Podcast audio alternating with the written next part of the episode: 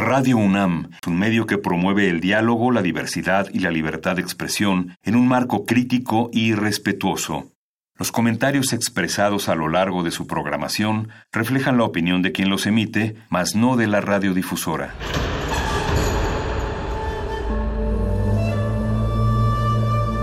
Un templo para la apreciación del ser mediante el sonido. mediante el sonido. Para nosotros. El sol sale durante la noche. Nuestros gritos llevan la mesura del silencio. Y el descontento está lleno de baile y risas. A todo, incluso a nosotros, nos resistimos. La universidad Ustedes y nosotros somos la Resistencia modulada.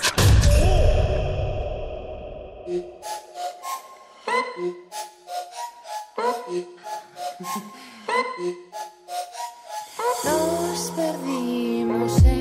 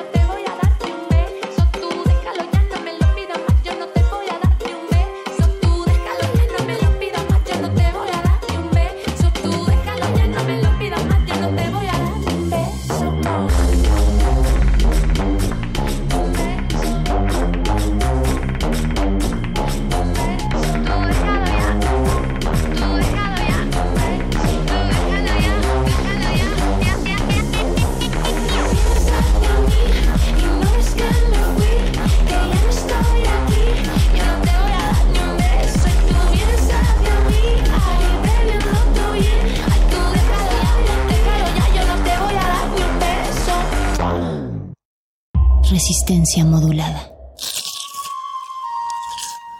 Es momento de alimentar nuestro espíritu con páginas. Las letras son la botana del alma.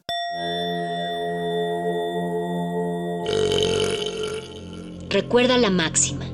Los libros son como los tacos. Aún los malos son buenos. Muerde lenguas.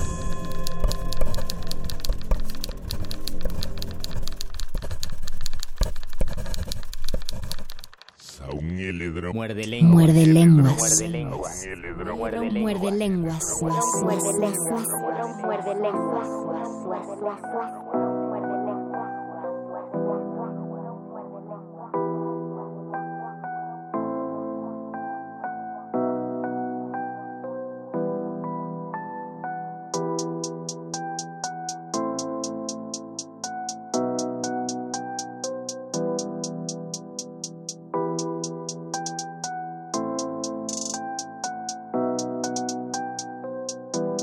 Muy buenas noches, querida Resistencia, queridos escuchas del 96.1 de FM. Seguimos transmitiendo, más bien iniciamos la transmisión de este lunes en Resistencia Modulada y particularmente en Muerde Lenguas. Los saluda el Mago Conde, no desde la cabina de FM. En esta ocasión no estamos en vivo, no estamos en el 96.1, no estamos en nuestras queridas instalaciones de Radio UNAM, pero sí le mando un saludo a toda la gente que sigue resistiendo en la primera línea desde Adolfo Prieto 133 en la colonia del Valle. El motivo de que no estén escuchando mi presencia dentro de la cabina, sino una grabación hecha días antes de que ustedes lo escuchen es justamente para mantener estas medidas de la tan famosa sana distancia. Eh, estamos trabajando de manera remota la mayor cantidad posible de resistentes y dentro de esas medidas es por eso que este programa está grabado. No por ello sientan que estamos desatendiendo los comentarios, los saludos que quieran enviar. Digo, si nos envían cualquier mensaje a nuestras redes sociales, Facebook Resistencia Modulada, Twitter arroba R Modulada, pues lamento decirles que no lo diremos al aire por los bloqueos espaciotemporales que ello implica, pero sí vamos a contestarlos porque sí seguimos al pendiente de nuestras redes sociales. Saludo a quien esté en la... Me, atrevería a decir el nombre de Miguel Mendoza, que es quien he visto en la operación técnica en estos días, en la noche, pero también he visto a Andrés Ramírez eh, y no sé quién vaya a estar haciendo la operación durante esta transmisión. Así que espero que haya sido alguno de ellos dos, porque ya dije nombres y si no es ninguno de ellos dos, pues eh, chin, voy a quedar mal con el operador. Y también saludo a la producción, saludo a Betoques y o a Oscar el Voice. Eh, más a Oscar el Voice, no tengo nada contra Betoques, pero este audio seguramente es Voice quien lo va a estar editando. Para esta noche, para pasar con más tranquilidad o intentando pasar con cierta tranquilidad todas estas noches de cuarentena, eh, hemos preparado en esta ocasión una serie de cuentos escrita por la gran Amparo Dávila, la cual hace una semana, eh, lamentablemente como, como dicen, se nos adelantó. A mí no me encanta esa, esa frase, digo, es muy certera. No, no me gusta no porque sea tétrica o incluso un poco pesimista. No me gusta porque veo toda la carga que tiene de lugar común. Pero bueno, es eso. La, la maestra Amparo Dávila trasciende a otro plano y consideramos que un, un buen y pequeño y sumamente humilde homenaje mordelenguoso será leer algunos de sus, eh, de sus relatos, algo de su narrativa breve para para nosotros no solo recordar, sino tener el testigo de por qué su legado es tan importante. Va particularmente dirigidos a quienes no conozcan el trabajo de la maestra Amparo Dávila. Eh, como siempre lo hemos dicho en este programa, no es obligación de nadie haber leído todo, por lo tanto, si es la primera vez que vas a acercarte a su escritura, pues espero dar una lectura bastante digna para que te haga ir y buscar algo de su material de lectura que está que la UNAM lo ofrece y pues el internet también la, apertura que tiene al respecto. Eh, mientras tanto, ojalá les guste, esperamos sus comentarios Facebook Resistencia Modulada, Twitter arroba Rmodulada y si alguien estuvo viendo la transmisión en vivo de la fiesta del libro y la rosa del pasado jueves 23, pues también que nos comenten y, que comenten si alguien llegó a comprar algo por ahí aprovechando los descuentos, ¿vale? Eh, antes de empezar la lectura vamos a hacer una pequeña pausa musical e inmediatamente regresamos a este muerde lenguas de letras, taquitos y un homenaje a Amparo Dávila. Muerde lenguas. Muerde lenguas. Muerde lenguas. Muerde lenguas. Muerde lenguas.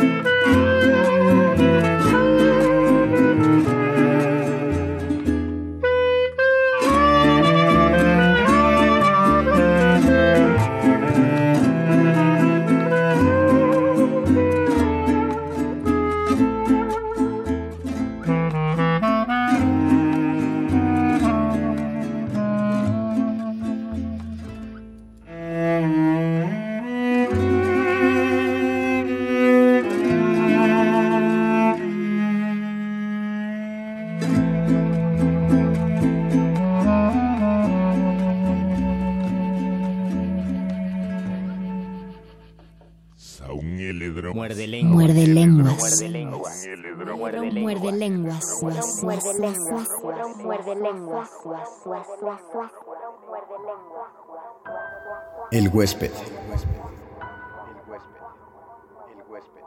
Nunca olvidaré el día en que vino a vivir con nosotros. Mi marido lo trajo al regreso de un viaje. Llevábamos entonces cerca de tres años de matrimonio. Teníamos dos niños y yo no era feliz. Representaba para mi marido algo así como un mueble, que se acostumbra uno a ver en determinado sitio, pero que no causa la menor impresión. Vivíamos en un pueblo pequeño, incomunicado y distante de la ciudad. Un pueblo casi muerto o a punto de desaparecer. No pude reprimir un grito de horror cuando lo vi por primera vez. Era lúgubre, siniestro, con grandes ojos amarillentos, casi redondos y sin parpadeo que parecían penetrar a través de las cosas y de las personas. Mi vida desdichada se convirtió en un infierno. La misma noche de su llegada supliqué a mi marido que no me condenara a la tortura de su compañía. No podía resistirlo. Me inspiraba desconfianza y horror. Es completamente inofensivo, dijo mi marido mirándome con marcada indiferencia. Te acostumbrarás a su compañía y si no lo consigues... No hubo manera de convencerlo de que se lo llevara. Se quedó en nuestra casa. No fui la única en sufrir con su presencia. Todos los de la casa, mis niños, la mujer que me ayudaba en los quehaceres, su hijito, sentíamos pavor de él. Solo mi marido gozaba teniéndolo ahí. Desde el primer día mi marido le asignó el cuarto de la esquina. Era esta una pieza grande, pero húmeda y oscura. Por esos inconvenientes yo nunca la ocupaba. Sin embargo, él pareció sentirse contento con la habitación. Como era bastante oscura, se acomodaba a sus necesidades. Dormía hasta el oscurecer y nunca supe a qué hora se acostaba. Perdí la poca paz de que gozaba en la casona. Durante el día, todo marchaba con aparente normalidad. Yo me levantaba siempre muy temprano, vestía a los niños que ya estaban despiertos, les daba el desayuno y los entretenía mientras Guadalupe arreglaba la casa y salía a comprar el mandado. La casa era muy grande, con un jardín en el centro y los cuartos distribuidos a su alrededor. Entre las piezas y el jardín había corredores que protegían las habitaciones del rigor de las lluvias y del viento que eran frecuentes. Tener arreglada una casa tan grande y cuidado el jardín, mi diaria ocupación de la mañana, era tarea dura. Pero yo amaba mi jardín. Los corredores estaban cubiertos por enredaderas que floreaban casi todo el año. Recuerdo cuánto me gustaba. Por las tardes, sentarme en uno de aquellos corredores a coser la ropa de los niños entre el perfume de las madreselvas y de las bugambilias. En el jardín cultivaba crisantemos, pensamientos, violetas de los Alpes, begonias y heliótropos. Mientras yo regaba las plantas, los niños se entretenían buscando gusanos entre las hojas. A veces pasaban horas, callados y muy atentos, tratando de coger las gotas de agua que se escapaban de la vieja manguera. Yo no podía dejar de mirar. De vez en cuando hacía el cuarto de la esquina. Aunque pasaba todo el día durmiendo, no podía confiarme.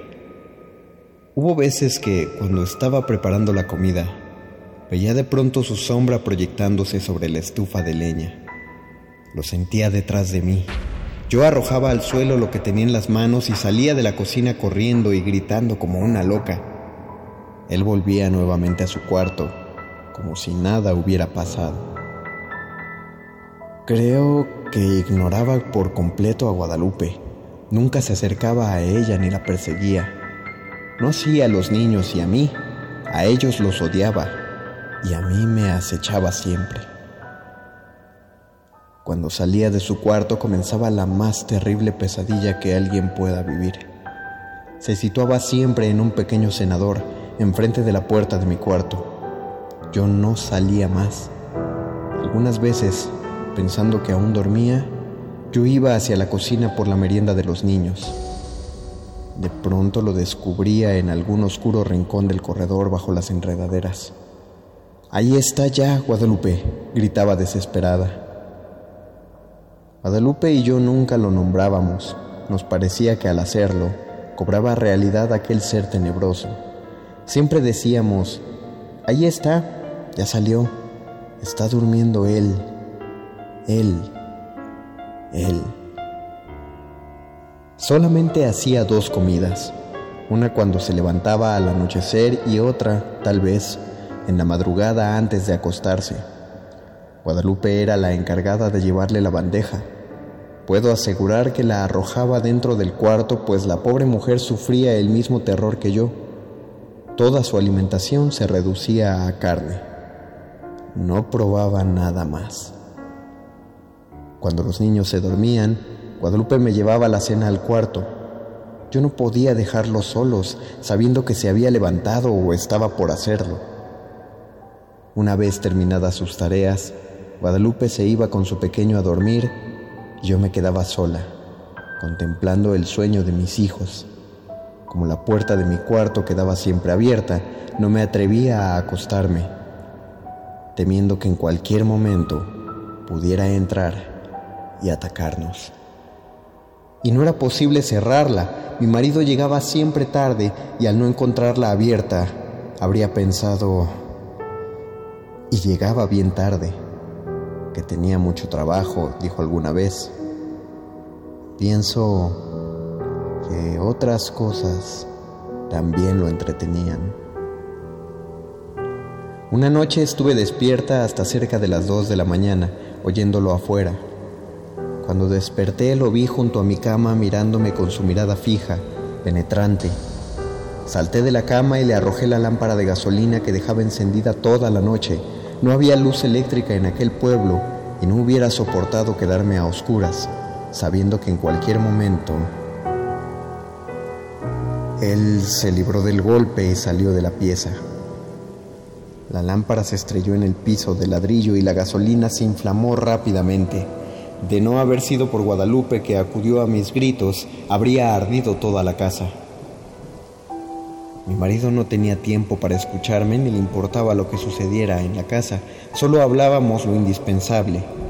Entre nosotros, desde hacía tiempo, el afecto y las palabras se habían agotado. Vuelvo a sentirme enferma cuando recuerdo Guadalupe había salido a la compra y dejó al pequeño Martín dormido en un cajón donde lo acostaba durante el día. Fui a verlo varias veces. Dormía tranquilo. Era cerca del mediodía. Estaba peinando a mis niños cuando oí el llanto del pequeño mezclado con extraños gritos. Cuando llegué al cuarto lo encontré golpeando cruelmente al niño. Aún no sabría explicar cómo le quité al pequeño y cómo me lancé contra él con una tranca que encontré a la mano y lo ataqué con toda la furia contenida por tanto tiempo. No sé si llegué a causarle mucho daño, pues caí sin sentido. Cuando Guadalupe volvió del mandado, me encontró desmayada y a su pequeño lleno de golpes y de araños que sangraban. El dolor y el coraje que sintió fueron terribles. Afortunadamente, el niño no murió y se recuperó pronto. Temí que Guadalupe se fuera y me dejara sola. Si no lo hizo fue porque era una mujer muy noble y valiente que sentía gran afecto por los niños y por mí. Pero ese día nació en ella un odio que clamaba venganza.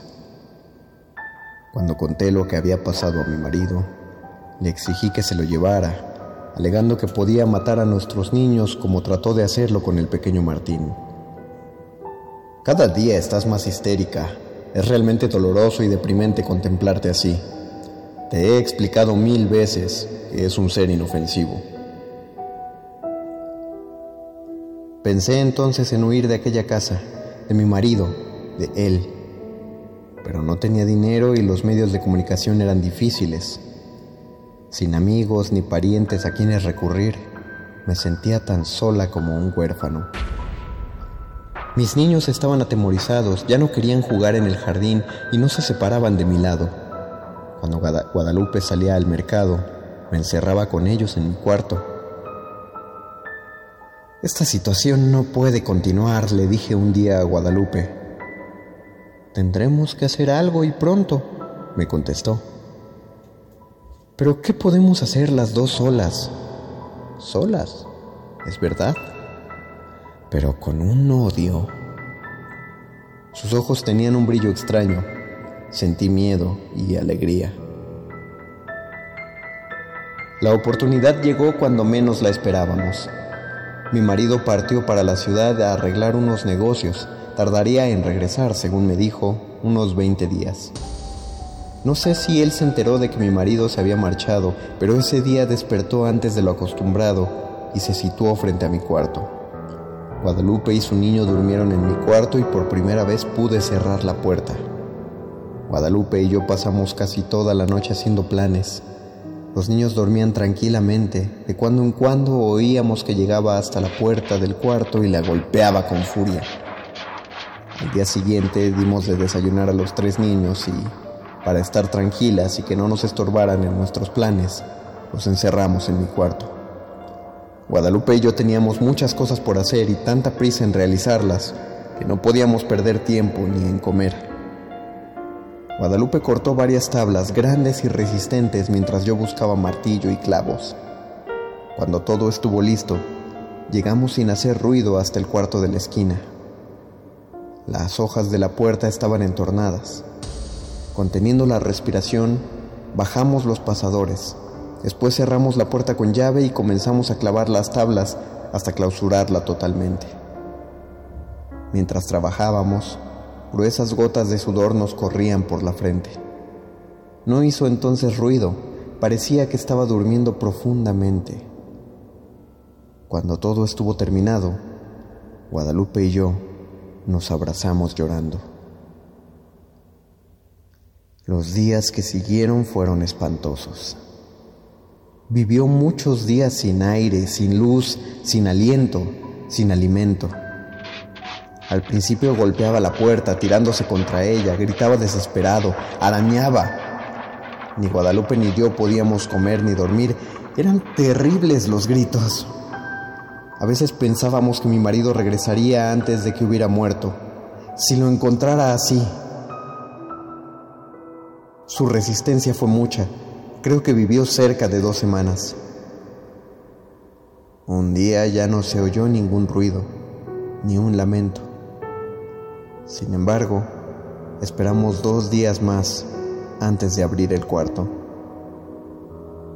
Cuando mi marido regresó, lo recibimos con la noticia de su muerte repentina y desconcertante.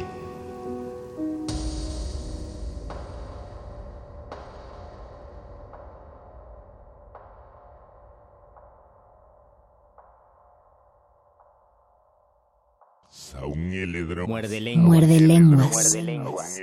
Muerde lenguas. Muerde lenguas.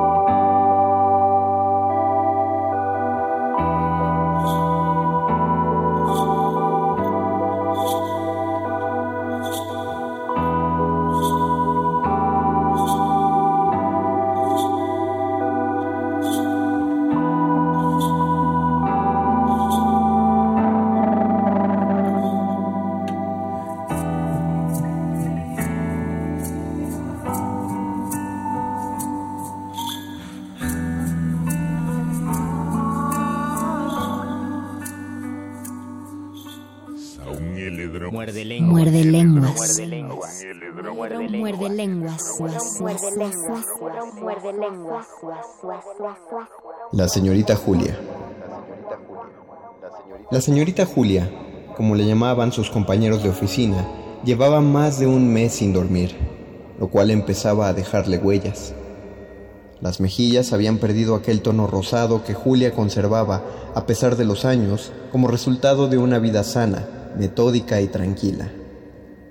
Tenía grandes y profundas ojeras y la ropa se le notaba floja, y sus compañeros habían observado, con bastante alarma, que la memoria de la señorita Julia no era como antes.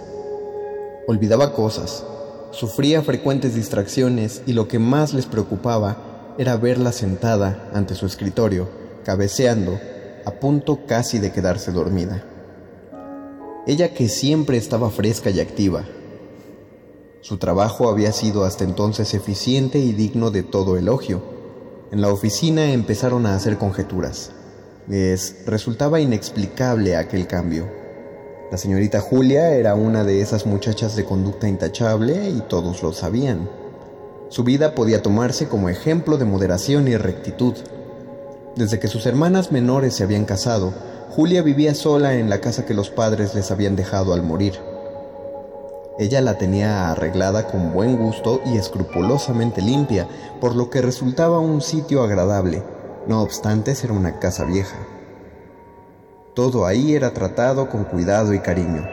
El menor detalle delataba el fino espíritu de Julia, quien gustaba de la música y los buenos libros. La poesía de Shelley y la de Keats, los sonetos del portugués y las novelas de las hermanas Bronte. Ella misma se preparaba los alimentos y limpiaba la casa con verdadero agrado. Siempre se la veía pulcra, vestida con sencillez y propiedad. Debió de haber sido bella. Aún conservaba una tez fresca y aquella tranquila y dulce mirada que le daba un aspecto de infinita bondad. Desde hacía algún tiempo estaba comprometida con el señor de Luna, contador de la empresa, quien la acompañaba todas las tardes desde la oficina hasta su casa.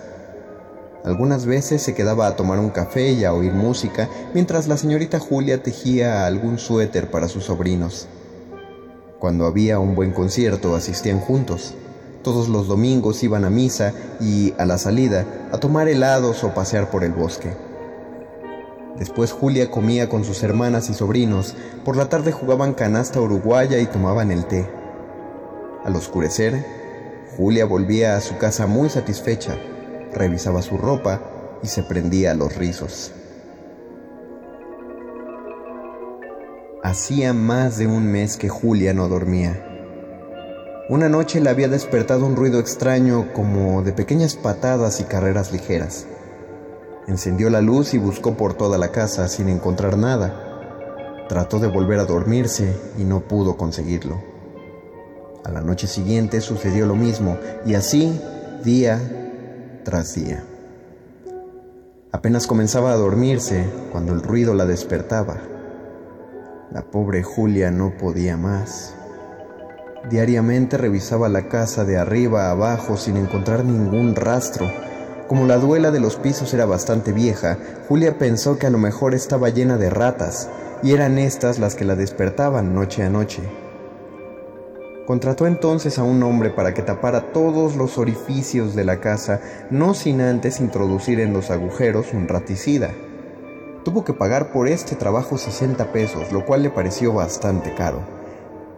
Esa noche se acostó satisfecha pensando que había ya puesto fin a aquella tortura. Le molestaba mucho, sin embargo, haber tenido que hacer aquel gasto, pero se repitió muchas veces que no era posible seguir en vela ni un día más. Estaba durmiendo plácidamente cuando el tan conocido ruido la despertó. Fácil es imaginar la desilusión de la señorita Julia. Como de costumbre, revisó la casa sin resultado. Desesperada se dejó caer en un viejo sillón de descanso y rompió a llorar. Ahí vio amanecer. Como a las 11 de la mañana, Julia no podía de sueño. Sentía que los ojos se le cerraban y el cuerpo se le aflojaba pesadamente. Fue al baño a echarse agua en la cara. Entonces oyó que dos de las muchachas hablaban en el pasillo junto a la escalera.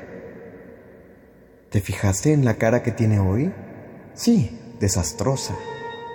No sé cómo puede presentarse a trabajar así. Hasta un niño sospecharía, entonces tú también crees, pero sí es evidente. Nunca me imaginé que la señorita Julia, lo que a mí me da coraje, es que se haga pasar por una santa. A mí me da mucho dolor verla. La pobre ya no puede ni con su alma. Claro, a su edad.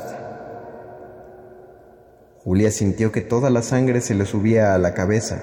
Le comenzaron a temblar las manos y las piernas se le aflojaron. Le resultaba difícil entender aquella infamia.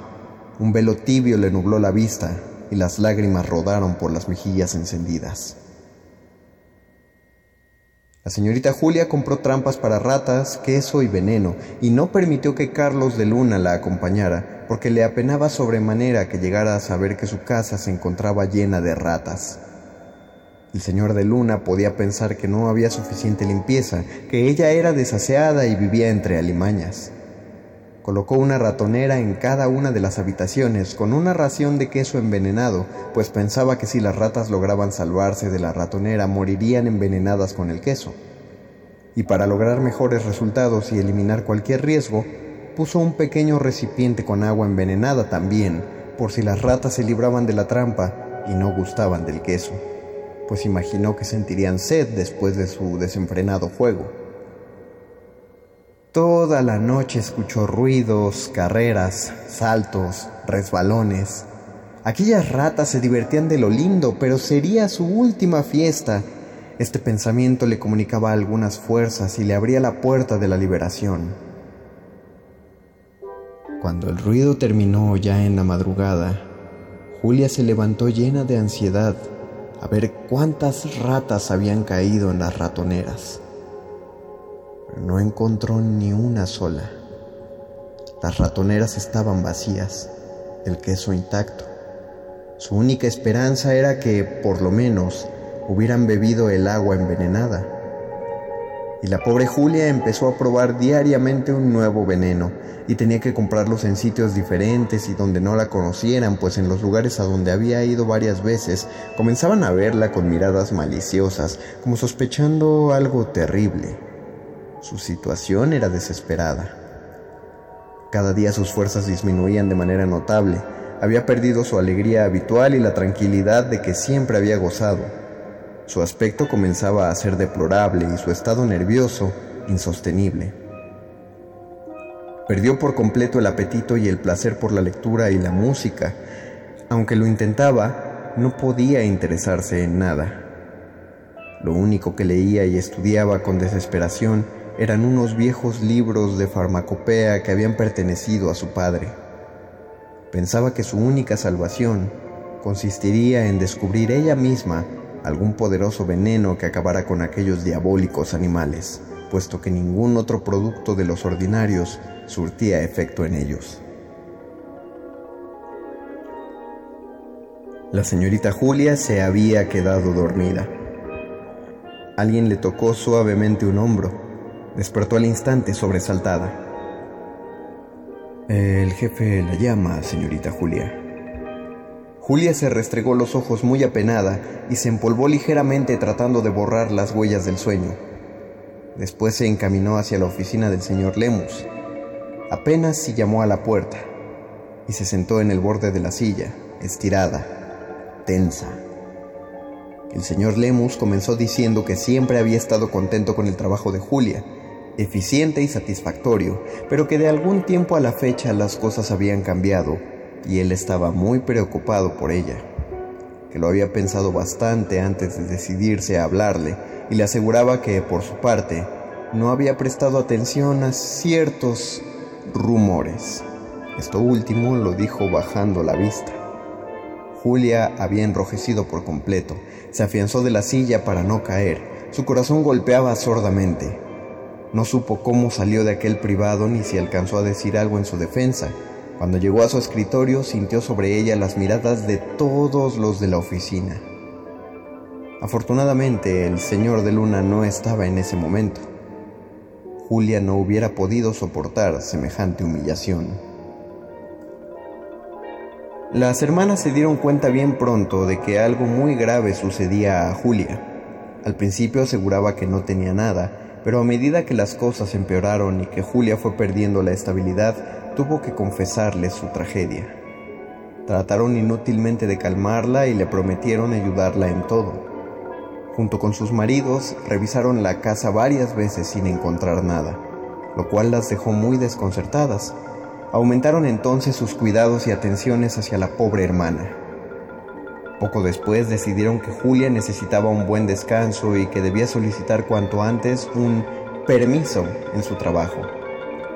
Julia también se daba cuenta de que estaba muy cansada y que le hacía falta reponerse, pero veía con gran tristeza que sus hermanas dudaban también del único y real motivo que la tenía sumida en aquel estado. Se sentía observada por ellas hasta en los detalles más insignificantes y ni qué decir de la oficina, donde su conducta llevaba a los compañeros a pensar en motivos humillantes y vergonzosos. La incomprensión y la bajeza de que era capaz la mayoría de la gente la había destrozado y deprimido por completo. Recordaba constantemente aquella conversación que había tenido el infortunio de escuchar y la reconvención del señor Lemus, y entonces las lágrimas le rodaban por las mejillas y los sollozos subían a su garganta. La señorita Julia estaba encariñada con su trabajo, no obstante la serie de humillaciones y calumnias que a últimas fechas había tenido que sufrir. Llevaba 15 años en aquella oficina y siempre había pensado trabajar ahí hasta el último día que pudiera hacerlo, a menos que se le concediera la dicha de formar un hogar como a sus hermanas. Pensaba que era poco serio andar de un trabajo en otro y que eso no podía sentar ningún buen precedente. Después de mucho cavilar, resolvió que no le quedaba más remedio que solicitar un permiso, como deseaban sus hermanas, y tratar de restablecerse. Las relaciones de Julia con el señor de Luna se habían ido enfriando poco a poco, y no porque esta fuera la intención de ella, cuando empezó a sufrir aquella situación desquiciante, se rehusó a verlo diariamente como hasta entonces lo hacía, por temor a que él sospechara algo. Experimentaba una enorme vergüenza de que descubriera su tragedia. De solo imaginarlo, sentía que las manos le sudaban y la angustia le provocaba náuseas.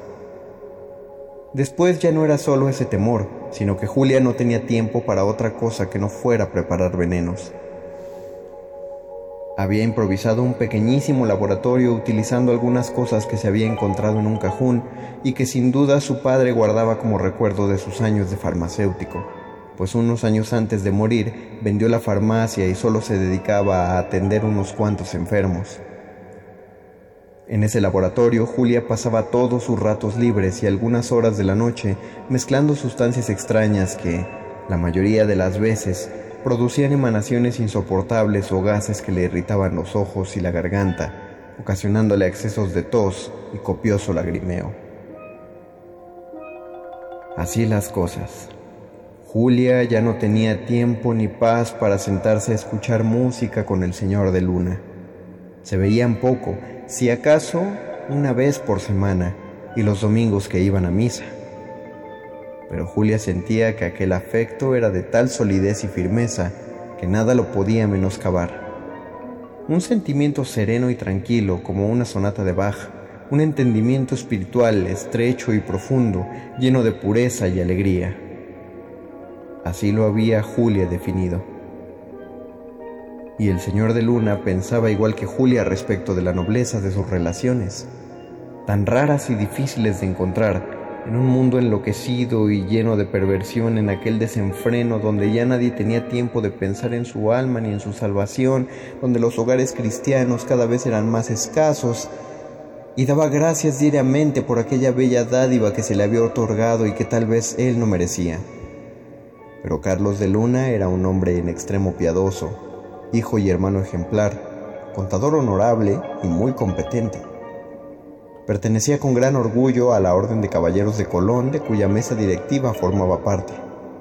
Ya hacía algunos años que debería haberse casado, pero él, responsable en extremo, había querido esperar a tener la consistencia moral necesaria, así como cierta tranquilidad económica que le permitiera sostener un hogar con todo lo necesario y seguir ayudando a sus ancianos padres. Había conocido a Julia desde tiempo atrás, después tuvo la suerte de trabajar en la misma oficina, lo cual facilitó la iniciación de aquella amistad que poco a poco se fue transformando en hondo afecto.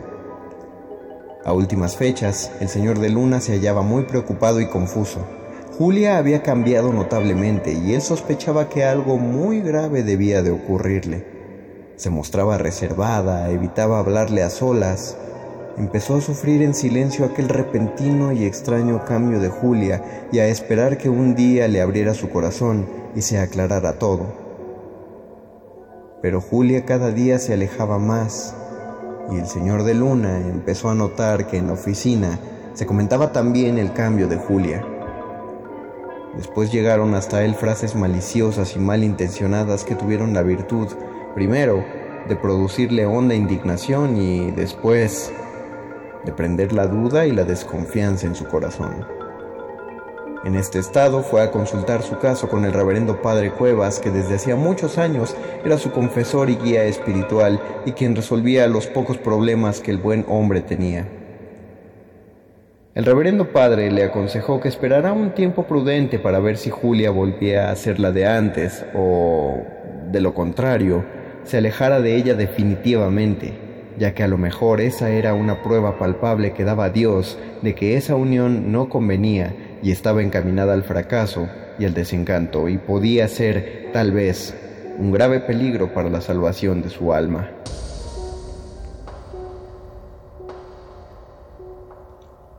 La señorita Julia llegó una tarde, última que trabajaba en la oficina, a pedirle a Carlos de Luna que la acompañara hasta su casa porque quería comunicarle algo importante. Este la recibió con marcada frialdad, de una manera casi hostil, como se puede ver algo que está produciendo daño o un peligro inmediato y temido. Julia, más cohibida que de costumbre por la actitud de Carlos, le relató en el camino que iba a dejar de trabajar por un tiempo porque necesitaba descanso. Carlos de Luna escuchaba sin hacer ningún comentario. Con sombrero y paraguas negros y su habitual traje oscuro, tenía siempre un aire grave y taciturno, que ese día estaba más acentuado. Julia lo invitó a pasar. Mientras hacía el café experimentaba un gran bienestar. La sola presencia del señor de Luna le producía confianza y tranquilidad. Se reprochó entonces haberlo visto tan poco durante este, ese último tiempo. Se reprochó también no haber tenido el valor de contarle su tragedia. Él la hubiera confortado y juntos habrían encontrado alguna solución. Decidió entonces hablar con Carlos. Los dos bebían el café en silencio. De pronto Julia dijo, Carlos, yo quisiera decirle... Diga, Julia. ¿No quisiera oír algo de música? Como usted guste. Julia se levantó a poner unos discos profundamente contrariada consigo misma. No se había atrevido, no se atrevería nunca. Las palabras se habían negado a salir. Tal vez aquella actitud demasiado seca de Carlos la había contenido. Aquella mirada tan lejana cuando ella iba a empezar a contarle su tragedia. Cogió su tejido y se sentó. Entonces Carlos de Luna comenzó a hablar, más bien a balbucear. Julia, yo quisiera proponerle, más bien lo he pensado, querida Julia, eh, yo creo que lo mejor, es decir, tomando en cuenta, Julia, por nuestro bien y salud espiritual, lo más conveniente es dar por terminado, bueno, quiero decir, no llevar adelante nuestro proyecto de matrimonio. Mientras el señor de Luna trataba de decir esto, se secó la frente con el pañuelo varias veces. Estaba tan pálido como un muerto y la voz se le quebraba constantemente. Después, un poco más calmado, siguió hablando. De la tremenda responsabilidad que el matrimonio implicaba, de los numerosos deberes y las obligaciones de los cónyuges. Julia estaba aún más pálida que él El tejido había caído de sus manos y la boca se le secó completamente. El dolor y el desencanto la habían traspasado de tal manera que temía no poder decir ni una sola palabra. Haciendo un verdadero esfuerzo, le aseguró que estaba de acuerdo con él y que esa decisión, sin duda, era lo mejor para ambos. La señorita Julia se sentía como una casa deshabitada y en ruinas. No encontraba sitio ni apoyo, se había quedado en el vacío, girando a ciegas en lo oscuro. Quería dejarse ir, perderse en el sueño, olvidarlo todo. Dejó entonces de preparar venenos y de inventar trampas para las ratas. Tenía la convicción de que aquellos animales la perseguirían hasta el último día de su vida y toda lucha contra ellos resultaría inútil. No fue más los domingos a comer con sus hermanas por no poder soportar el ruido que hacían los niños y menos aún jugar a las cartas. Tejía constantemente con manos temblorosas, de cuando en cuando se enjugaba una lágrima y solo interrumpía su labor para hacer un poco la casa y prepararse algo de comida. A veces se quedaba algún rato dormida en el sillón y esto era todo su descanso. Su hermana Mela iba todas las noches a acompañarla. Temían que algo le pasara si la dejaban sola. Tal era su estado. Y Mela, cansada de las labores de su casa, caía rendida y se dormía profundamente. A veces la despertaban los pasos de Julia que iba y venía por toda la casa buscando las ratas, aquellas ratas infernales que no la dejaban dormir. Julia tenía los ojos cerrados, pero estaba despierta y escuchaba los ruidos en la estancia, en la escalera, aquellas carreras, saltos, resbalones. Después ahí en su cuarto, llegando hasta su cama, debajo de la cama. Abrió los ojos y se incorporó. Algo de claridad penetraba por las viejas persianas de madera. Escuchó como una estampida, una huida rápida. Distinguió unas sombras alargadas, y alcanzó a ver unos ojillos muy redondos, muy rojos y brillantes. Encendió la luz y saltó de la cama. Ahora sí las encuentro. Después de algún rato de inútil búsqueda volvió a la cama tiritando de frío. Lloró sordamente. Se mesaba los cabellos con desesperación o se clavaba las uñas en las palmas de las manos, produciéndose un daño que ya no sentía. Aquella mañana la señorita Julia se levantó haciendo un gran esfuerzo. Dio algunos pasos tambaleante y se detuvo unos minutos frente al espejo para componerse el cabello. El rostro que vio reflejado no podía ser más desastroso. Abrió el closet para buscar algo que ponerse y... Ahí estaban. Julia se precipitó sobre ellas y las aprisionó furiosamente. Por fin las había descubierto. Las malditas, las malditas. Eran ellas, con sus ojillos rojos y brillantes. Eran ellas las que no la dejaban dormir y le estaban matando poco a poco, pero las había descubierto y ahora estaban a su merced.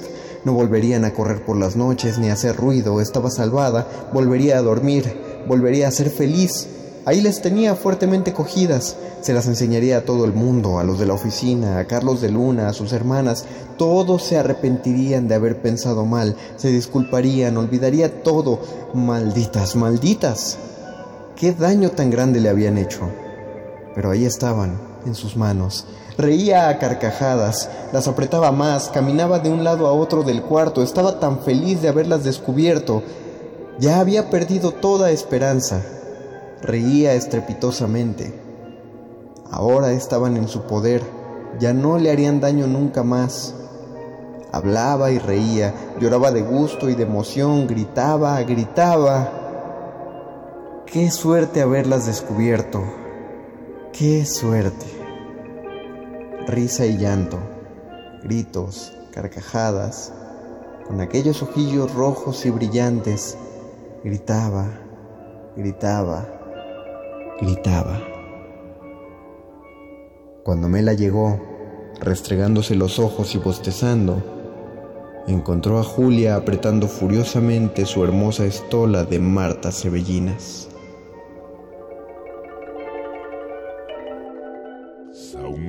Muerde lenguas. Muerde lenguas. Muerde lenguas. Muerde lenguas.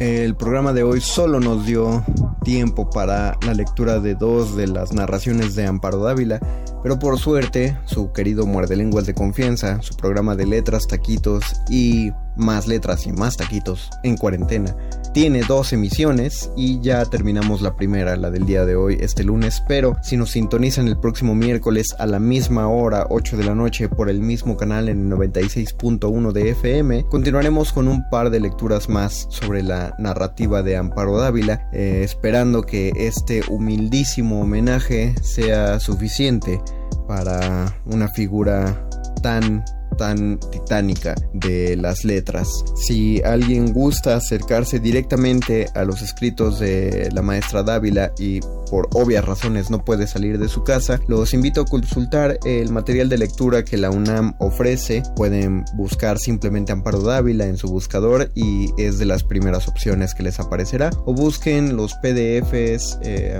cualquier envío de paquetería, etcétera. La cuestión es hacerles más pasable esta cuarentena, si es que se puede hacer pasable con eh, las historias tan atormentantes que tenía en la cabeza la maestra Amparo Dávila, una de las mentes más brillantes de la literatura fantástica eh, mexicana. Tiene, tiene sus rasgos de fantástico. No vamos a entrar en, la, en el debate en este momento, pero ha sido reconocida como tal eh, y, como una influencia eh, muy fuerte para autores, principalmente autores de misterio y de terror de la actualidad. Pero bueno, eso, eso creo que ya lo van descubriendo o ya lo saben. Yo me despido, agradezco a quien esté en este momento en la operación técnica del programa y a Betoques y a Oscar el Voice por la producción. Les repito, si no contesté sus saludos es porque este programa fue grabado y nos escucharemos el próximo miércoles. Yo fui el Mago Conde y esto es, fue seguirá siendo y será Muerde Lenguas. Muerde lenguas. Muerde lenguas. Muerde lenguas. Muerde lenguas. Última enseñanza del día. El dinero no compra la felicidad. Pero compra libros y tacos. Y eso se le parece mucho. Medítalo.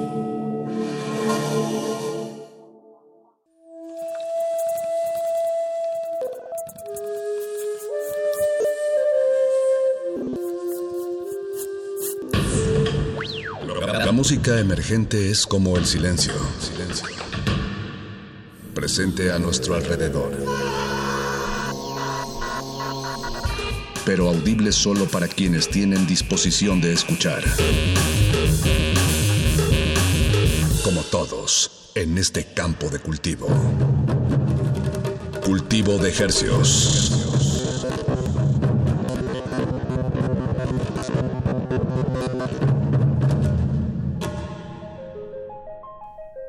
Organismos audiosensibles y radioceptibles inmersos en las sanitizadas frecuencias del 96.1 de FM. Bienvenidos a otra emisión de Cultivo de Hercios. El invernadero musical de resistencia modulada que se atomiza y transmite los lunes y los jueves a las 9 de la noche en compañía de ustedes y de música recién cultivada que hacemos llegar hasta sus oídos. Por el 96.1 de FM y también por nuestro portal www.resistenciamodulada.com. Les saludan desde estos micrófonos previamente sanitizados su servidor Apache o Raspi. Y su servidor Paco de Pablo, nos removemos la mascarilla para que suene mejor esta emisión, pero solo por este breve momento.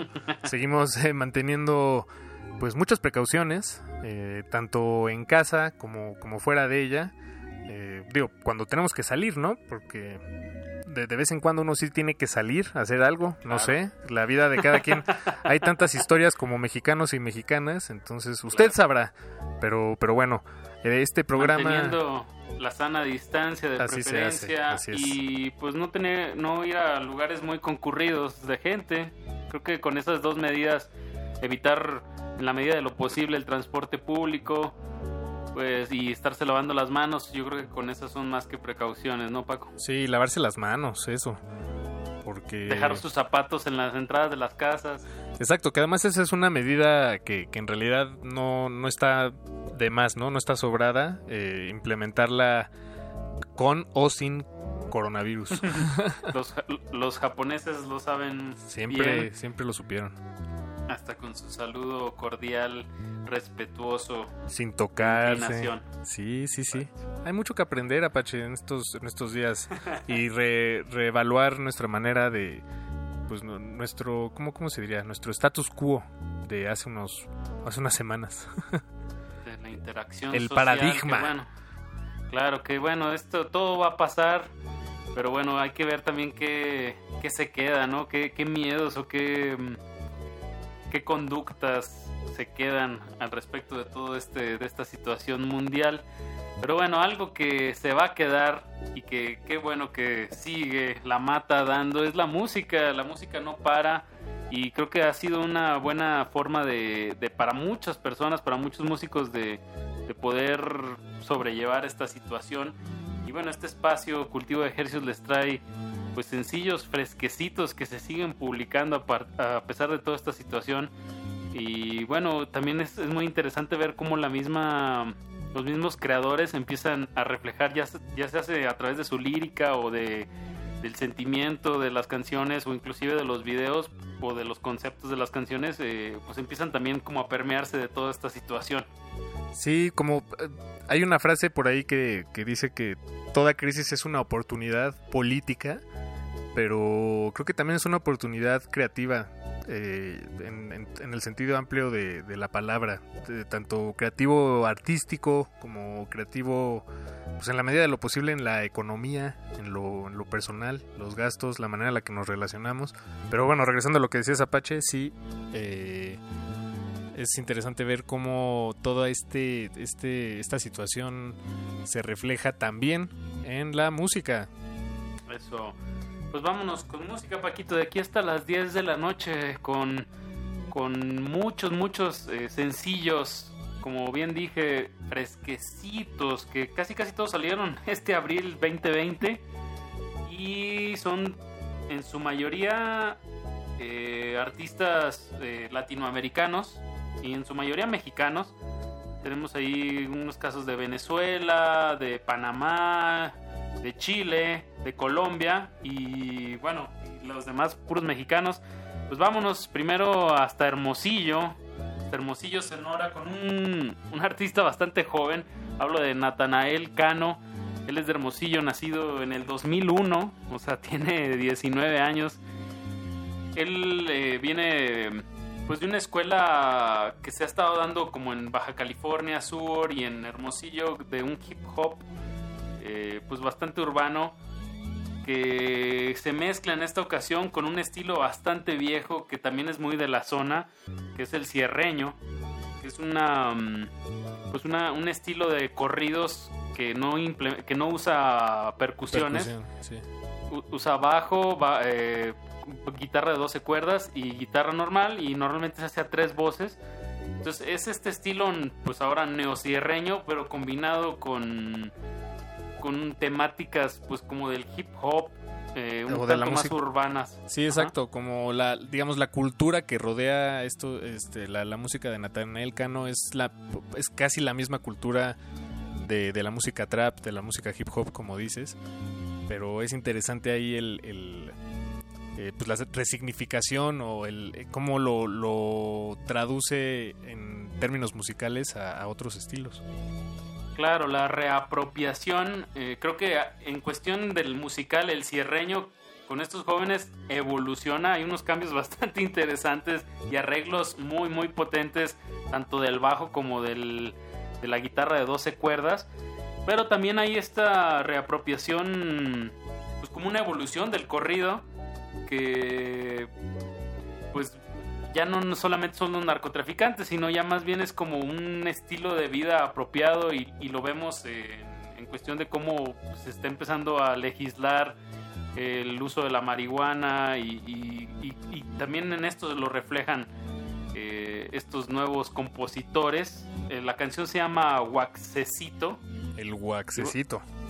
De Natanael Cano y bueno, nos parece una, una mezcla bastante interesante, por eso empezamos con este tema. Y luego, pues agarramos un, un avión imaginario y nos vamos hasta Panamá, Paco. Sí, porque el guaxecito necesita prenderse y para eso hay que aprender a hacer fuego, que es el nombre de este tema. La banda se llama Señor Loop y ya los hemos presentado un par de veces, han estado muy activos recientemente, bueno, pues en los últimos meses han estado sacando eh, música, Material. entonces eh, de nuevo los tenemos aquí en Cultivo de Hercios y este tema pues está muy muy bueno. Yo, yo vi que a ti te voló la cabeza, Pache. Aprende Señor a hacer Lu, fuego. eh, pues es un, como ya dijimos, un grupo de Panamá que ya lleva 20 años de carrera, empezaron en el 2000 y de verdad para que una banda sobreviva tanto tiempo es un autorreto increíble y creo que en este EP que acaban de lanzar Fiera y Flor eh, pues lo demuestran. Sí, lo sacaron hace poco, no sé exactamente cuándo, pero sale con Panoram, una disquera de acá de la Ciudad de México. Eh, tienen pues una madurez lírica y un amarre musical pues bastante entrelazado y, y coherente, ¿no? Como que cuaja todo. Lo van a escuchar en este tema que se llama Aprende a hacer fuego. También hay un hay una temática como de llamado a, a accionar, a no a, a que, a que tienes que sembrar, ¿no? Y tienes que cuidar tu fuego para estar accionando en este mundo y no esperar a que las cosas así solitas sucedan. Eh, en ese sentido, pues también lo vamos a conectar con el tema siguiente, que es ya nada más ahí agarramos otro avioncito más hacia el sur hasta Chile, Paco. Y nos vamos con Paz Kurt. Ella es una compositora chilena, compositora cantautora, que ya vive aquí en México y sacó esta canción que se llama Somos, que también, eh, pues hablando de genialidad lírica, Paz Kurt no se queda nada atrás. Y también como incitando a, pues a, a- a la comunidad, ¿no? A hacer comunidad, a apropiarse de, de lo propio y a Y a estar al pendientes de nuestros derechos más básicos, ¿no? En un pedazo Exacto. de la letra dice, si ahora salir tranquilo a caminar no es un derecho elemental. O sea, como que también, digo, tengo una amiga en Panamá que me dice que ya nada más los hombres pueden salir martes, jueves y sábado y las mujeres lunes, miércoles y viernes y Oh. depende de cómo acabe tu identificación, nada más puedes salir dos horas al día. O sea, no tenemos que llegar a esos extremos aquí en México. Tenemos algo, lo más parecido yo creo que he oído es en Guadalajara que les ponen multas si no traes cubrebocas. Sí, y- exacto. o sea, no tenemos que llegar a esos extremos, tenemos que ser una sociedad responsable, sí, pero no debemos de ceder nuestros derechos. Y creo que esta, esta canción de Paz Kurt que se llama Somos eh, va en, en esa línea. Musicalmente me recordó sobre todo el inicio a algunos temas de Natalia Lafourcade, como en este disco de Hasta la Raíz. Bueno, como en este sentir latinoamericano, ¿no? Paco, ya fue mucho bla bla bla. Prendamos, subámosle a esta radio, prendámosle fuerte y, y pues que disfruten este primer bloque musical a cargo de Natael Cano, Señor Loop y Paz Kurt. Están en cultivo de ejercios. Estrenos musicales. Cultivo de ejercios.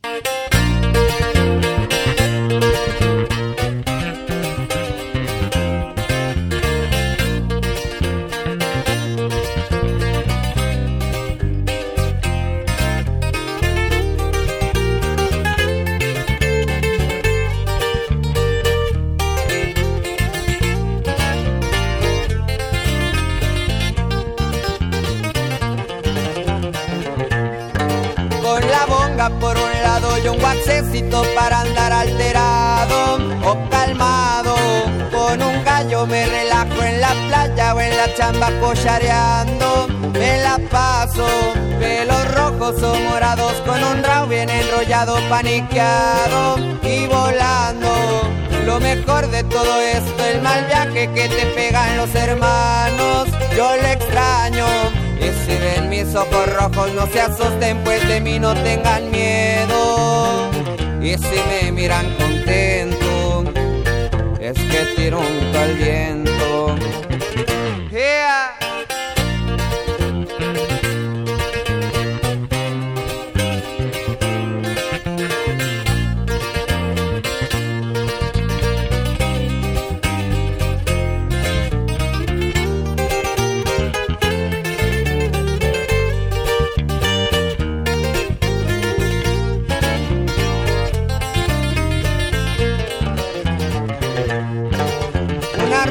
Para el viaje, el alemán que nunca falte y una dama pa' bailarla. Con mis homies en la casa quemando caqueta blanca y si se pasan se alivianan. Pelos rojos o morados con un rabo bien enrollado, paniqueado y volando. Lo mejor de todo esto, el mal viaje que te pegan los hermanos, yo le extraño. Mis ojos rojos, no se asusten, pues de mí no tengan miedo. Y si me miran contento, es que tiro un grito al cielo.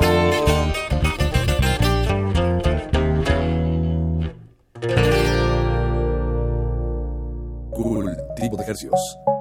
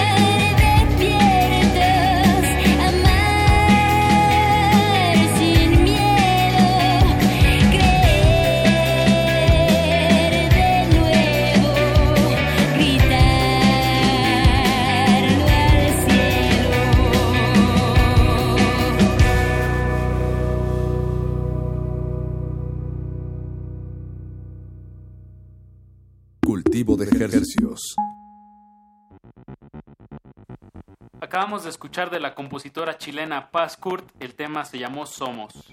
Y antes de eso escuchamos a Señor Loop, el tema se llama Aprende a hacer fuego. Panameños. Y antes de eso escuchamos de Hermosillo a Natanael Cano con el tema Guaxecito. Eh, variadito estuvo el bloque. me, eso. Me... Esperamos que lo, lo, hayan disfrutado y pues a continuación nos vamos nos, de regreso al norte de, de México para, para el siguiente bloque musical. Vamos a empezar escuchando a Rusi. Ella es una cantante, productora de Chihuahua que ha estado muy activa en, los, en el último par de años, digamos, está floreciendo su carrera este, musical. Pues, musical y bueno, pues está sacando este tema que se llama Me Amo, algo que, que debemos estar haciendo todos nosotros en todo momento. Claro, el amor empieza en uno. El amor empieza en el autocuidado y este tema es justo un llamado a eso eh, a, a estar al pendiente de, de uno mismo, pues para poder estar bien con los demás y ser un reflejo también de los demás. Y me encantó que el, el video lyric, donde viene eh, la letra de la canción de Me Amo de Rusi, está grabado en un techo. Es ella con el baterista y a, a- a Susana a distancia, obviamente, pero me, me llama mucho la atención esta estética de cuarentena que todo mundo pues ha tenido que hacer, bueno, no sí, sí, todo mundo, pero he visto varias fotos en redes sociales de picnics en, en techos. Entonces, como este, este nuevo estética de, de impermeabilizante y, y tinacos y edificios al fondo.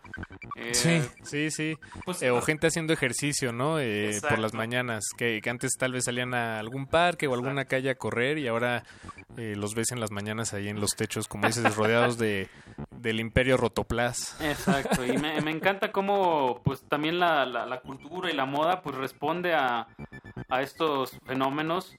Eh, inclusive en la moda me ha tocado ver muchas imágenes en, las redes sociales a, como modelos vestidas de una manera muy casual, ¿no? Que se nos olvida que también es una respuesta a que, a nosotros eh, reaccionamos, ¿no? Como, como audiencias. Entonces creo que también musicalmente los artistas tienen que estar muy al pendiente de, de cómo decir algo para su época, ¿no? Sí, exacto. Pues digo, y, y los cubrebocas en una de esas llegaron para quedarse, ¿eh? No, no me sorprendería que, que el mundo de la moda, como dices, o, y bueno, y la cotidianidad los, los adopte como herramienta básica. Y bueno, pues vamos, este bloque es totalmente femenino. Como dijimos, Rusi con Me Amo. El- la producción me suena mucho a, a Andy Schauf. Le recomiendo mucho ese disco que se llama The, The Magician. sí, sí, sí. Es un disco que salió hace como unos 3, 4 años y la producción me recordó muchísimo a Andy Schauf. Eh, luego vamos a seguir con Ilabamba. Ella es de San Francisco, em, pero, pero bueno, canta en inglés, en español. En realidad tiene una cercanía con México, eh, pues es, muy cercana. Sus papás son de Michoacán. Sí, tiene ascendencia Y- michoacana y ella le encanta estar viniendo a Oaxaca, a Guadalajara, ha hecho varias colaboraciones con artistas de por acá, entonces ella como en esta búsqueda de, de, de- de enraizarse en Estados Unidos, pero con, sus, con su cultura latina, ¿no? Y creo que es toda una movida actualmente en Estados Unidos, hay muchísimos grupos que están pues como apostando a este a este voltear a ver a, a las raíces latinas ya como segunda generación de, Sí, crecida exacto. en Estados Unidos, pero es muy interesante este imaginario de, de, de, de dónde vienes y, y los elementos, cómo los transformas ya con esta visión y este alcance que también tienes al ya ser un ciudadano americano, ¿no? Pienso en Chicano Batman, en Damarías, en... Bueno, pues ahí hay varios proyectos. Bueno, y ella sacó esta canción que se- llama Mariposa de Cualcomán. Y bueno, y otro proyecto que también fronterizo, bueno, de Chihuahua, pero igual cercano a la frontera, es eh, Brati. Ella es una cantante eh, muy joven, que no muy Muy joven, joven. Eh, emergente. En realidad yo me enteré de ella. hay que Sí, recalcarlo. Yo, yo me enteré de, de- de su existencia, conocí su música hasta hace menos de un año y la he estado oyendo muy bien. Acaba de tocar en el Vive Latino con Ed Maverick. Es este sin duda un proyecto al que hay que echarle el ojo, la oída. Y acaba de sacar esta canción que se llama Tu canción. Pues va en esta estética, ¿no? Que te digo, como letras, producciones muy sencillas, letras muy directas, muy depresivas. Y de verdad que es algo que está sucediendo a nivel cultural importante en la música en México. Sin duda, ¿no? Te- Me quitaste las palabras de la boca, Pache. Venga, Pues vamos a escuchar. música. Están en Cultivo de Hercios. Ejercicios. Cultivo de hercios.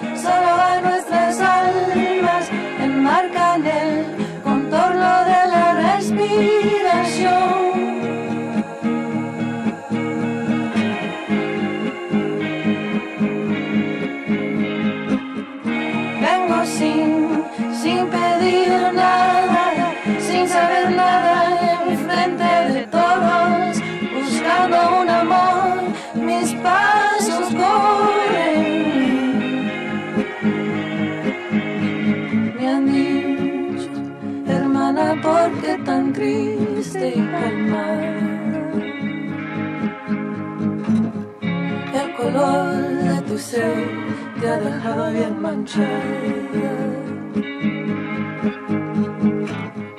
Con la saliva que se cuelga de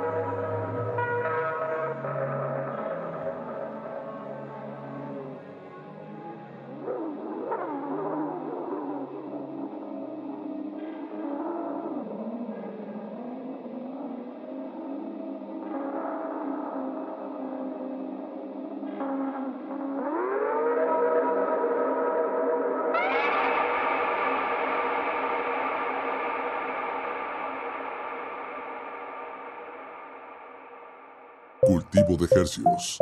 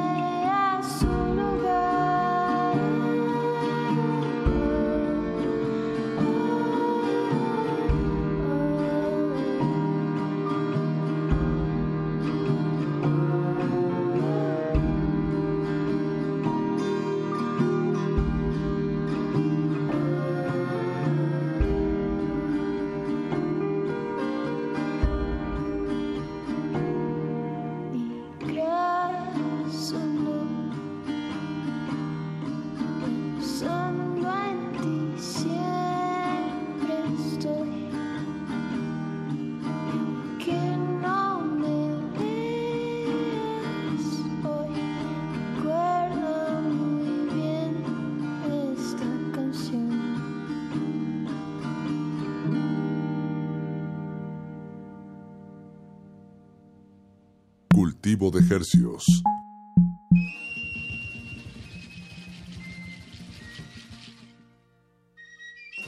Y acabamos de escuchar a la joven cantante, compositora Brati de Chihuahua. La canción se llama Tu canción. Antes de eso escuchamos desde Estados Unidos a Ila Bamba con el tema Mariposa de Cualcomán. Y arrancamos el bloque con Rusi. Su sencillo recién estrenado se llama Me Amo. Y con esto nos acercamos peligrosamente a la segunda mitad del programa que hemos reservado para sonidos un poco más extendidos, cercanos a la oscuridad, contemplativos, Mm. ambientales. A la eh, experimentación y sonora. a la experimentación sonora. Entonces vamos a arrancar con, con Leslie García. Ella es mexicana, también de, de- del norte, nada más no, De no Tijuana. sé. Ah, es de Tijuana. De es Tijuana. Eh, y tiene este alias que se llama Microom, con el que publica, eh, pues, y más bien casi casi escribe programación, escribe líneas de código y con esto genera estos sonidos muy, eh, digo, oscuros por, por escuchemos y me van a entender, pero sí, sí veo mucha obscuridad en su música. Exacto, se llama el disc, el EP que sacó con cuatro temas se llama Infinita Incertidumbre. También me parece muy correcto el, el- el nombre de, de este material para esta época. Y el tema que vamos a sonar es con el que empieza, se llama Pres- Presente y Pasado. De Microom, Leslie García, enhorabuena, sacando música. Y lo vamos a ligar con un joven compositor que se llama Samuel Lizarralde y su alias es Bojo. Y sacó este tema que se llama Solo Opus 1 número 1, basado, bueno, inspirado más bien en la música de Claude Debussy, este compositor francés. Y, este tema es puro piano, pero nos, nos pareció pues muy adecuado, además de que combina bien con la música de Leslie, eh, pues darle un espacio aquí en Cultivo de Ejercios. Casi nunca tenemos piezas eh, así, desde Colombia hasta México. Pues sonemos de Microom, presente y pasado, y después Samuel Li- Lizarralde con solo Opus 1, número 1. Cultivo de Hercios.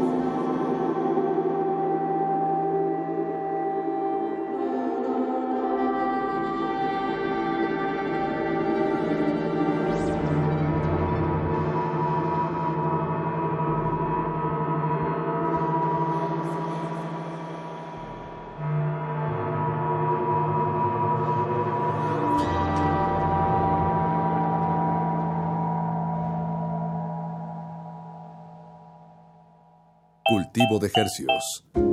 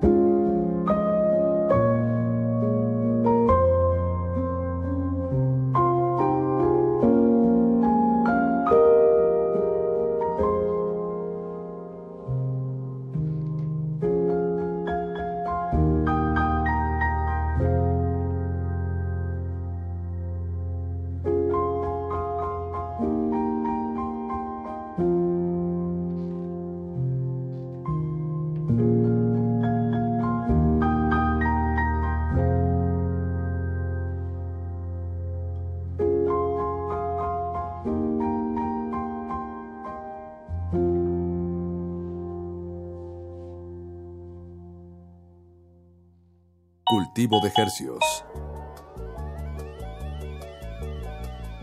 Acabamos de escuchar desde Colombia a Samuel Lizarralde con solo Opus 1 número 1.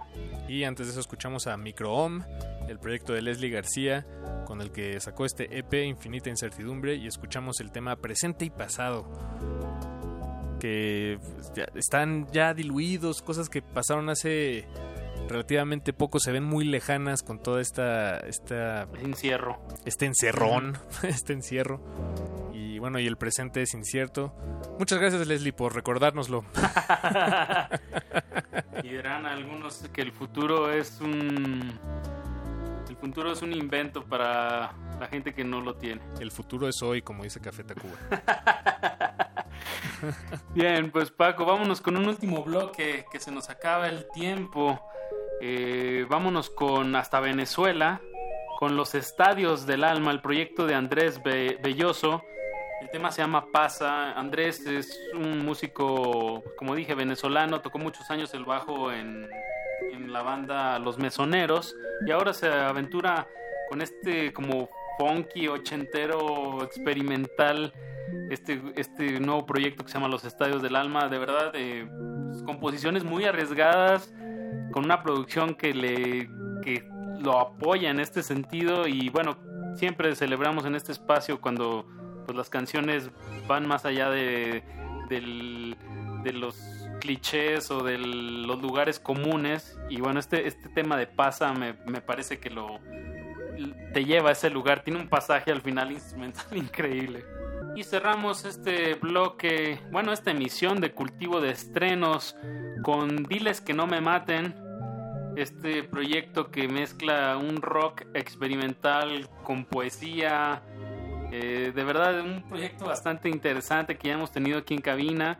Y nos traen este tema que se llama Pachuca, que grabaron en Progreso Nacional con el señorón Hugo Quesada Eh, si no saben quién es Hugo Quesada y Progreso Nacional, se los dejamos de tarea que está saliendo mucha música bastante Sí, sí. interesante de ese estudio ahí en la colonia San Rafael. También eh, vino Hugo Quesada, lo tuvimos aquí en Cultivo de Ejercios en enero de este año, entonces si se asoman al podcast de Radio UNAM puede escuchar nuestra charla con él para, para que lo escuchen de su viva voz. Bien, pues bueno, Paquito, hay que mencionar que este programa fue grabado, pero lo grabamos esta misma mañana del 27 de abril del 2020 para traerles música fresquecita hasta la comodidad de sus oídos. Esta es la misión de este programa y lo bueno es que el audio puede viajar rápidamente a través de las redes del internet y ah, de esa manera mantenernos lo más apegados al presente. Y además los invitamos a que se queden en sintonía en resistencia modulada. Eh, acabando Cultivo de Ejercios tendremos la tercera emisión de la residencia, de la curaduría musical que nuestros colegas de Ultramarinos hacen eh, en este espacio. Cada 15 días eh, nos mandan una lista de música, también con estrenos nuevecitos de su propia pesca, entonces los invitamos a que se queden en sintonía y también los invitamos a que se sumen, si usted lo desea, a este, este proyectito que tenemos en resistencia modulada. Estamos recibiendo sus mensajes de voz en nuestro WhatsApp para, para colocarlos al aire en las emisiones del playlist.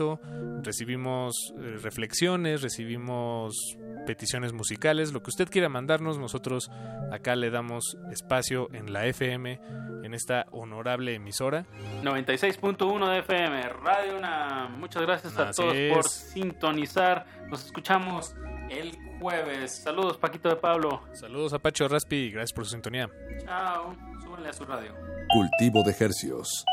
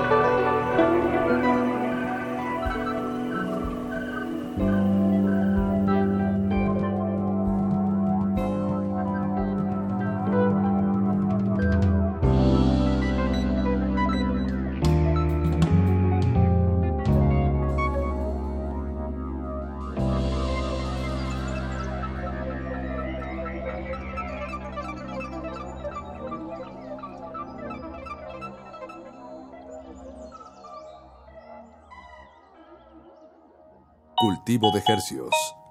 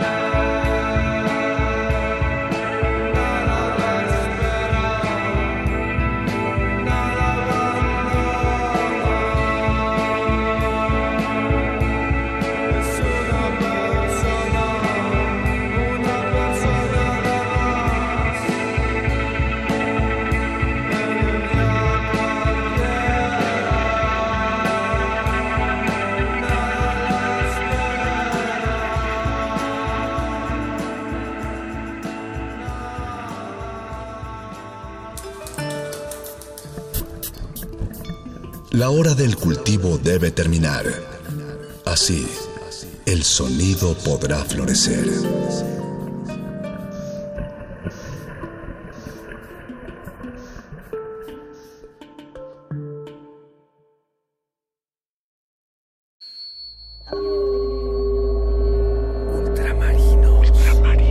Través de un periodismo musical enfocado en el acontecer independiente de México y Latinoamérica, Ultramarinos se ha dedicado a la cobertura y difusión del verdadero sonido emergente.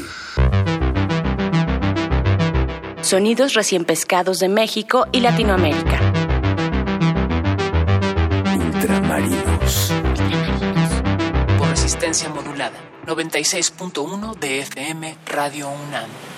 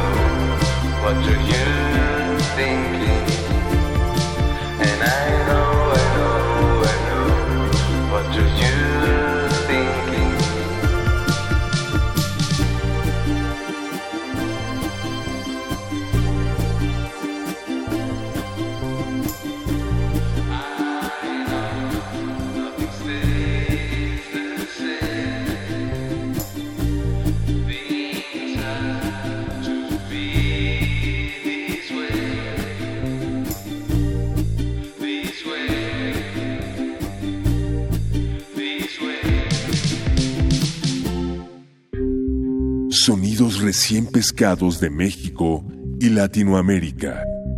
Ultramarinos. Ultramarinos.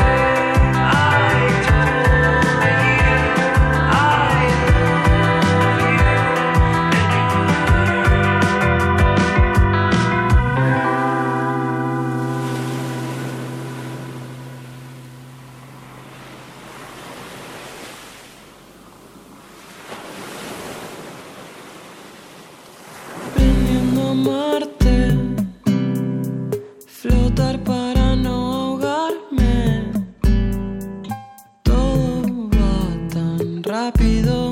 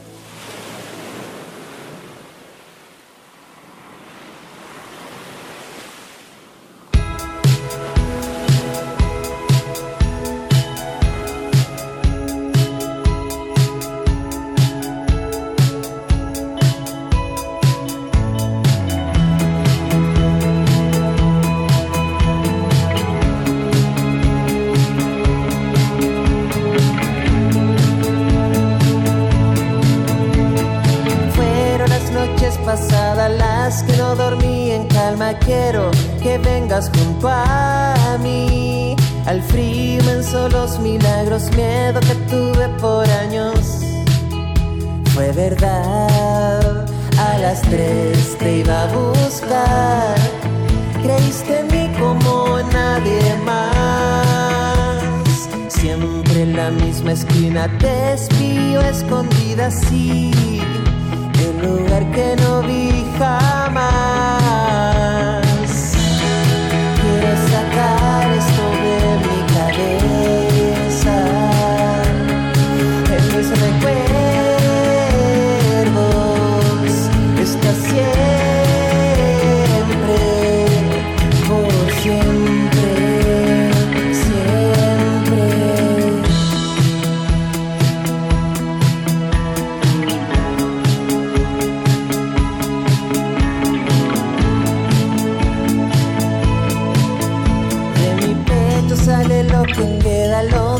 esas veredas, los quise ocultar. Los oscuro son estrellas cuando sé que te alejas.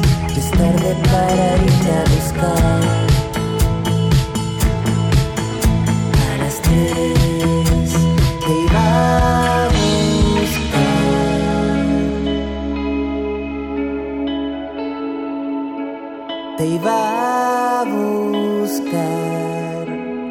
Bye.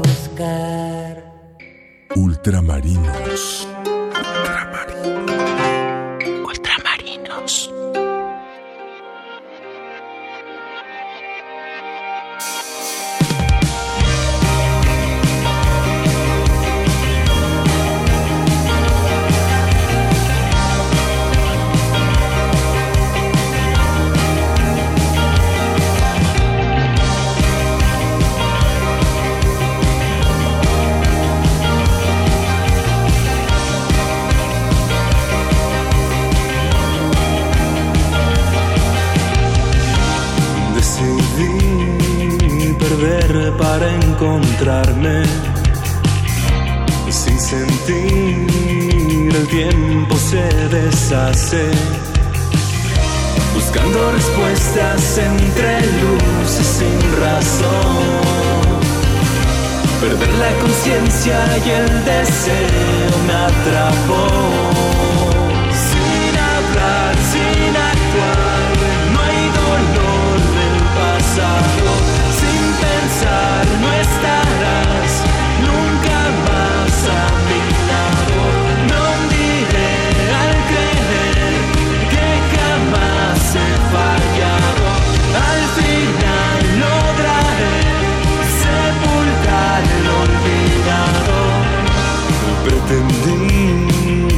más perder el tiempo. Resistí momentos con tu encuentro, buscando respuestas, olvidando la noción. Perder la conciencia y encontrar la solución.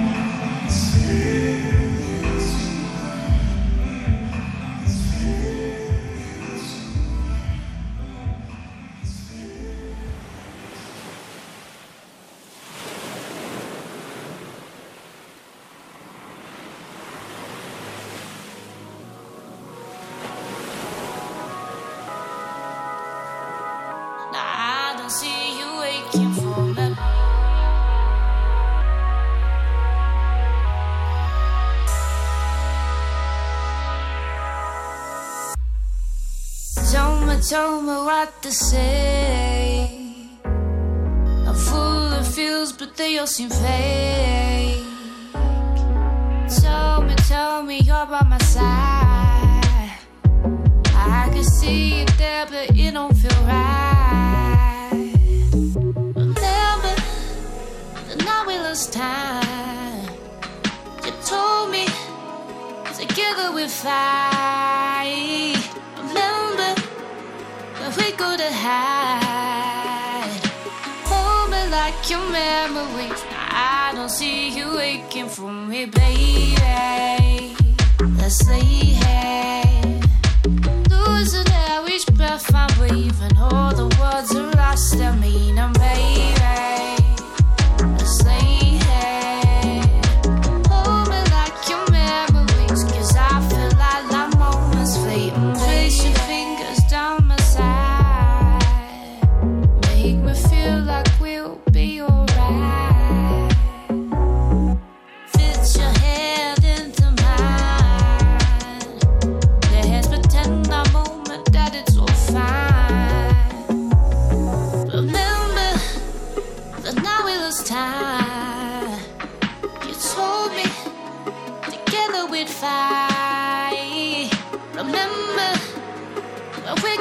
Hide. Hold me like your memories. I don't see you waking for me, baby. Let's lay here. I'm losing every breath I'm breathing. All the words are